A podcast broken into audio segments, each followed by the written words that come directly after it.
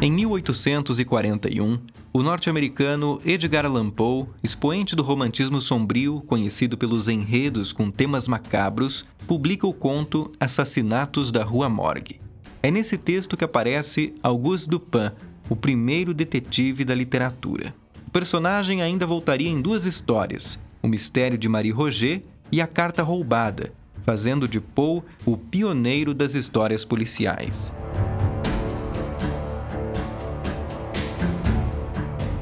Com o passar dos anos, o gênero se popularizou, ganhou novos representantes e se ramificou em algumas vertentes. A primeira e mais tradicional é o romance de enigma, em que temos um crime, alguém que investiga e uma série de suspeitos. É nessa categoria que estão as histórias de Sherlock Holmes, o mais famoso detetive de todos os tempos, criação do britânico Arthur Conan Doyle.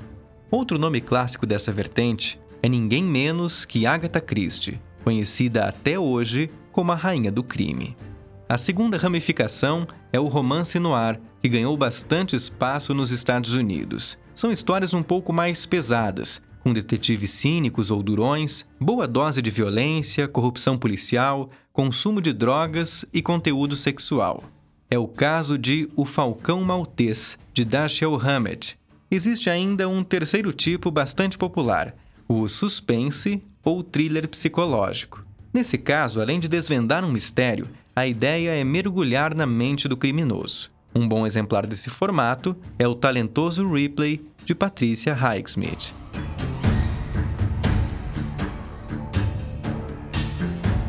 Independentemente das vertentes que foram surgindo ao longo do tempo, fato é que estamos falando de um dos gêneros mais procurados por leitores de todos os cantos do mundo.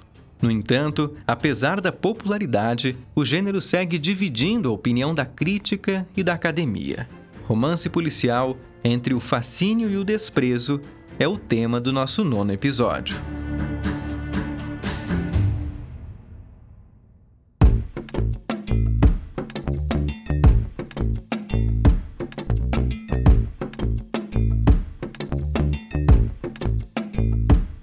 Sou o Ronaldo Bueno e esse é o Atraverso, o podcast de literatura que te convida para uma jornada entre histórias e personagens. Hoje eu recebo a escritora Maristela Scheuer Davis, jornalista, autora de livros policiais e mestre em letras, escrita criativa pela PUC do Rio Grande do Sul.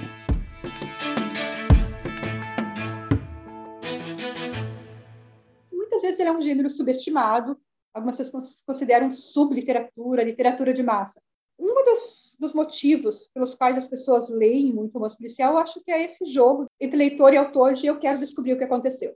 Outra coisa é que a, o romance policial, seja o romance policial clássico, ou talvez até um pouquinho mais o romance de suspense mais contemporâneo, entrar na cabeça de um personagem, entrar na cabeça do assassino por vezes, isso é uma forma de, de catarse. Eu não vou matar alguém. Eu não sou uma pessoa agressiva mas o fato de eu penetrar na cabeça de um assassino, ver como ele pensa, ou como ele poderia pensar, já que estamos falando de personagens de ficção, ele traz uma emoção para as pessoas. É se colocar no lugar do outro, é viver uma outra vida, ver outras possibilidades. É a mesma coisa que as pessoas gostam de filme de terror. Porque não gostaria de passar por uma situação amedrontadora, mas eu posso ver aquilo na segurança da minha casa, olhando para uma telinha. Mesma coisa no livro. Um livro recheado de assassinatos, eu não gostaria de vivenciar aquela situação, mas ele traz uma emoção, uma, forma de exorcizar minhas preocupações, uh, meus medos, minhas, minhas raivas até. A minha única maldade é a maldade através dos personagens, digamos assim. Exorciza, algo catártico, dá uma respirada, uma aliviada.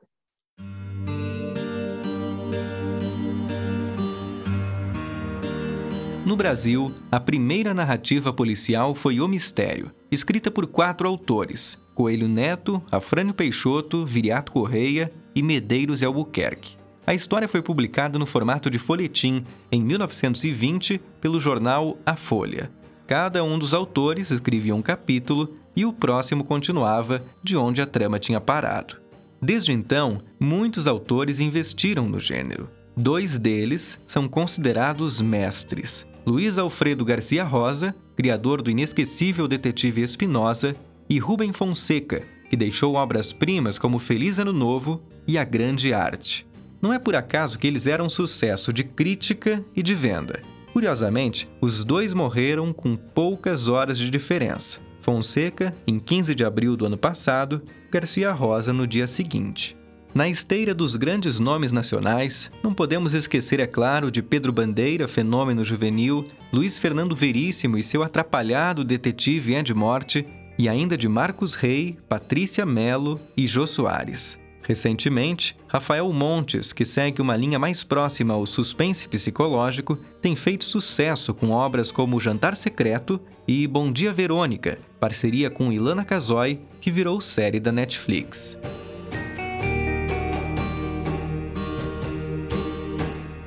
A ligação da minha convidada com a literatura policial vem da infância. Maristela nasceu em Pirapó, pequena cidade gaúcha com menos de 3 mil habitantes, e que na época não tinha livraria nem biblioteca. Mas ela teve acesso a livros em casa, na escola e quando sequestrava alguns exemplares da casa da tia, que era professora de português e tinha vários títulos da coleção Vagalume. Quando passou a cursar o ensino médio numa cidade vizinha, teve contato com uma banca de revistas que também vendia alguns livros. Foi então que ela descobriu as histórias de Agatha Christie, publicadas mensalmente pela Record em edição econômica de papel jornal.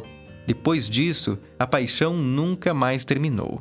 Maristela estudou jornalismo para poder contar histórias e, alguns anos mais tarde, se tornou escritora de livros policiais. No mestrado em escrita criativa, estudou as séries juvenis de mistério. Aliás, se o romance policial não tem uma característica exclusivamente brasileira, a autora destaca como peculiaridade nacional as histórias com foco no público jovem, que fizeram muito sucesso nos anos 70 e 80, protagonizadas por grupos de adolescentes que tentavam desvendar algum enigma.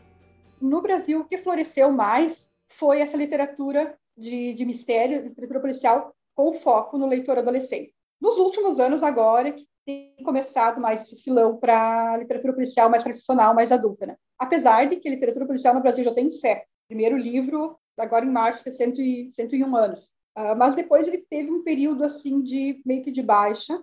Anos 70 e 80 começou uh, mais focado nos jovens, inclusive com a Lúcia Machado de Almeida, Escravelho do Diabo, que na verdade é anterior, mas foi relançado nos anos 70. Eu antes ainda, quando eu ainda estava em Pirapoca, quando eu tinha uns 12, 13 anos, eu lia muito umas séries infantis da de Ouro que tu encomendava por catálogo, que era a série 6, uh, que tinha 20, cerca de 20 livros, a série Inspetora, eram esses livros de bolso, que tinha sempre uma turma de personagens que desvendavam o mistério. E eu gostava porque os personagens eram crianças, eram adolescentes como eu, então aquilo me, me, eu me identificava muito nisso. Havia uma dezena de séries, que eram séries com personagens, então, crianças ou adolescentes, grupos, sempre grupos de personagens, não era um personagem individual, como normalmente no romance policial adulto, que é um ou dois personagens, semelhantes aos leitores, e que tinha a característica em comum com o romance policial adulto, que é o de usar a inteligência, de usar o raciocínio para resolver mistérios. Então, eu fiz uma, recuperei algumas dessas séries dos anos 70 e 80 e propus, escrevi uma, os três primeiros volumes de uma série nesses moldes que é uma série protagonizada por, apenas por meninas, no caso. Como eu já tinha uh, dois livros de mistério os juvenis com personagens meninos, eu criei uma série só com meninas.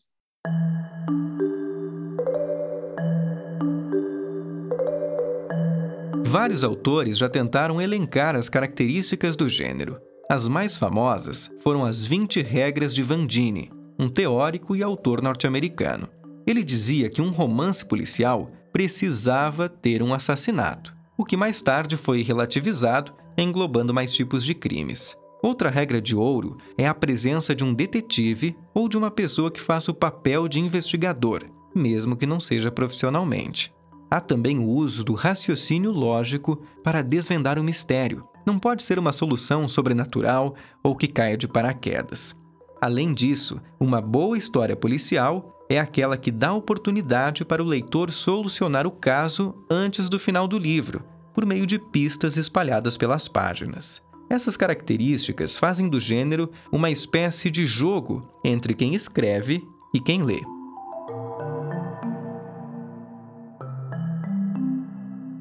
Durante a pesquisa para esse episódio, encontrei uma entrevista interessantíssima do mestre Garcia Rosa. Ele defende que, apesar da estrutura relativamente simples, esse tipo de história é abundante nas possibilidades que oferece, o que ajuda a explicar o sucesso entre o público. o, o leitor uh, de literatura em geral, ele, uh, ele às vezes mais facilmente se deixa passivo, né? ele se deixa tomar inteiramente pelo, pelo, pelo fluxo da narrativa. E o leitor do romance policial, não. Ele está ali buscando uma coisa e, e, fica indignado quando o não, não segue um negócio tão óbvio. Então você, num romance desse, você é colocado dentro do romance como um, investigador também. E que às vezes supera o, o, o detetive, o policial da, da, história. Eu acho que sim, acho que o, o, o, leitor do romance policial ele é mais ativo, ele é mais provocado para participar da, da, da trama.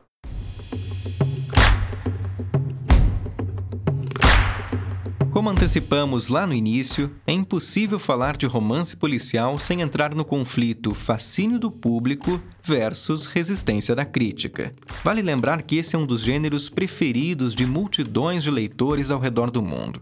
Agatha Christie, por exemplo, é uma das autoras mais vendidas da história, ficando atrás apenas da Bíblia e de William Shakespeare em número de exemplares comercializados. Mas tudo bem, você pode argumentar que quantidade não é sinônimo de qualidade. Nesse caso, voltamos novamente a Rubem Fonseca, que extrapolava as fronteiras de gênero e faturou o Camões, principal honraria da literatura em língua portuguesa, além de três Jabuti e dos prêmios Machado de Assis da Biblioteca Nacional e Casa de las Américas, em Cuba. Mesmo com muitos autores fazendo sucesso de público e outros tantos conquistando prêmios, o assunto está longe de ser consenso. Existe uma parcela da crítica que coloca o gênero policial em segundo plano, como se fosse um subproduto, uma subliteratura. A nossa convidada está nas duas pontas dessa corda. Maristela não apenas escreve histórias policiais, como também faz parte da academia e pesquisa sobre o tema. Pela experiência na área, ela acredita que a polêmica não vai acabar tão cedo e afirma que sim, ainda existe muito preconceito literário. As pessoas não se dão por conta que o fato de um romance ser policial não quer dizer que ele seja mal escrito ou que ele seja má literatura, que ele não tenha personagens bem construídos. Muito pelo contrário. É justamente isso que eu quero trabalhar no, durante o doutorado, né? A possibilidade de fazer um romance policial nos moldes clássicos, seguindo regras, digamos assim, seguindo leis do gênero, mas ao mesmo tempo fazer um texto bem construído. Bom, o melhor exemplo disso é O Nome da Rosa. O Nome da Rosa é um romance excelente, mas ele é, a essência dele é policial. Claro, ele tem milhões de referências, mas ele tem uma personagem, o Guilherme Baskerville, que vai investigar os crimes, as mortes que estão acontecendo no mosteiro. Se for resumir em uma frase, é esse é o resumo do livro. Então, tu pode fazer alta literatura ou boa literatura com romance policial. A P.D. James, que é outra autora inglesa clássica de romances policiais, morreu há pouco tempo, os livros dela são muito bem escritos. A Agatha Christie, muita gente torce o nariz, diz, ah, ela escrevia sempre dentro de uma fórmula. Alguns anos atrás, eu li o, um livro chamado Os Diários Secretos de Agatha Christie, que um, um autor, ele recupera livros dela e tu vê a construção das tramas, o intrincado que é, aquilo ali dá coisa muito trabalhosa, muito trabalhosa e muito tra bem trabalhada. Tem um autor que eu comecei a pesquisar também, agora não, não vou lembrar o nome dele direitinho, que fala sobre essa, o que ele chama de, tem muito preconceito literário.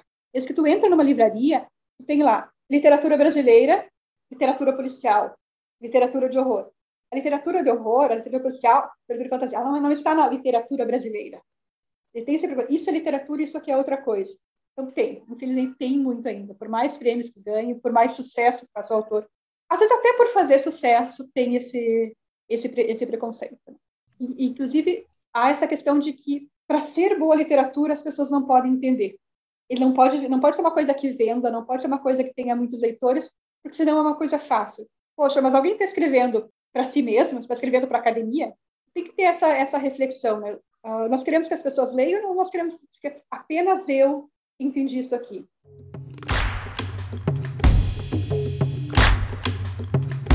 Depois de publicar alguns títulos infantis e juvenis, Maristela decidiu voltar às origens com seu mais recente trabalho, Instantâneos de um Psicopata, lançado em março no formato e-book, reúne 17 contos com o mesmo protagonista.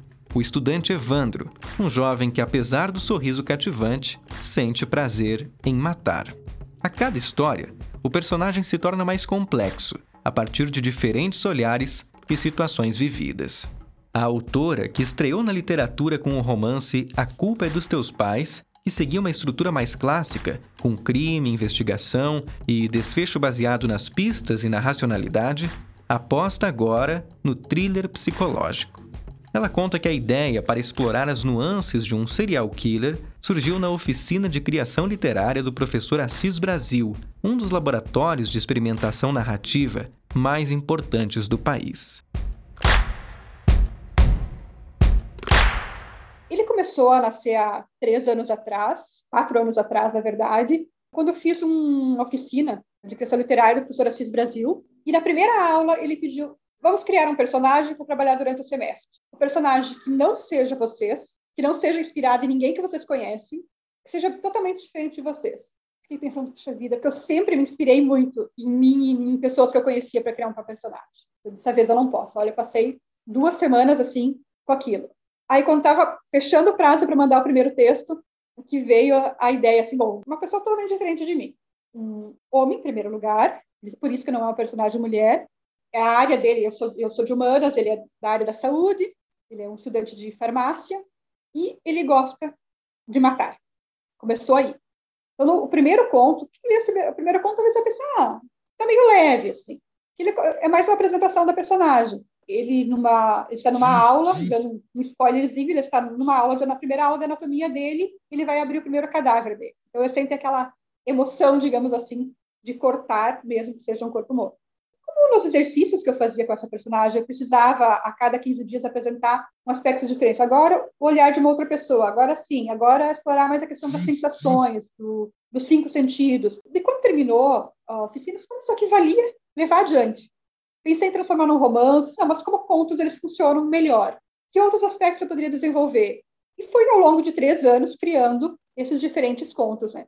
Então, tem em primeira pessoa, tem ele observando o ambiente, tem cartas. Ao longo do livro, tem várias cartas que ele escreve para diferentes pessoas, para a mãe dele, para um padre, para a primeira vítima dele, para uma tia. Tem outras pessoas de fora observando ele. Tem criança também, um olhar infantil sobre a maldade o olhar infantil da maldade também. Comecei fazendo como um exercício e fui gostando daquela personagem, de entrar na pele da personagem, talvez aquela coisa de não sou eu ali, vou exercer a minha maldade, digamos assim, no papel. E foi bem, coisas que eu nunca pensaria em fazer na vida real, mas que a personagem faria. Comecei a pesquisar sobre psicopatas, comecei a ler, reler Ripley, reler o Rafael Montes ou Dias Perfeitos, que tem um personagem totalmente psicopata também comecei a pesquisar, conversar com psicólogos, eh, ler sobre a psicopatia, fiz algumas leituras para colegas de, de ah, essa personagem precisava fazer mesmo isso aí. Mas, bom, se a pessoa ficou com aquele arrepiozinho assim de, ui, estou atingindo o que eu queria, e a personagem está no, no caminho certo. Né?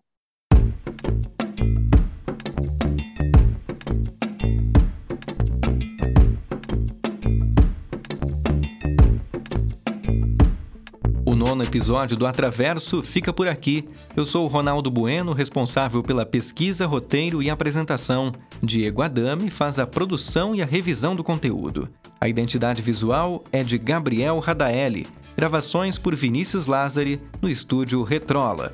Hoje você também ouviu a voz de Luiz Alfredo Garcia Rosa, em trecho retirado do episódio O Culpado Não É Mais o Mordomo do programa Super Libres, disponível no canal Sesc TV no YouTube.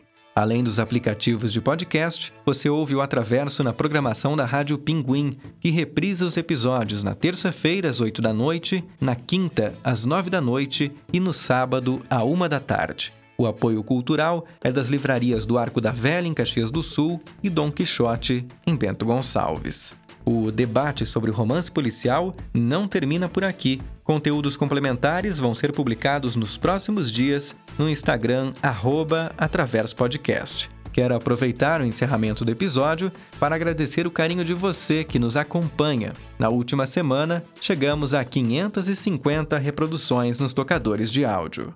Até a próxima jornada.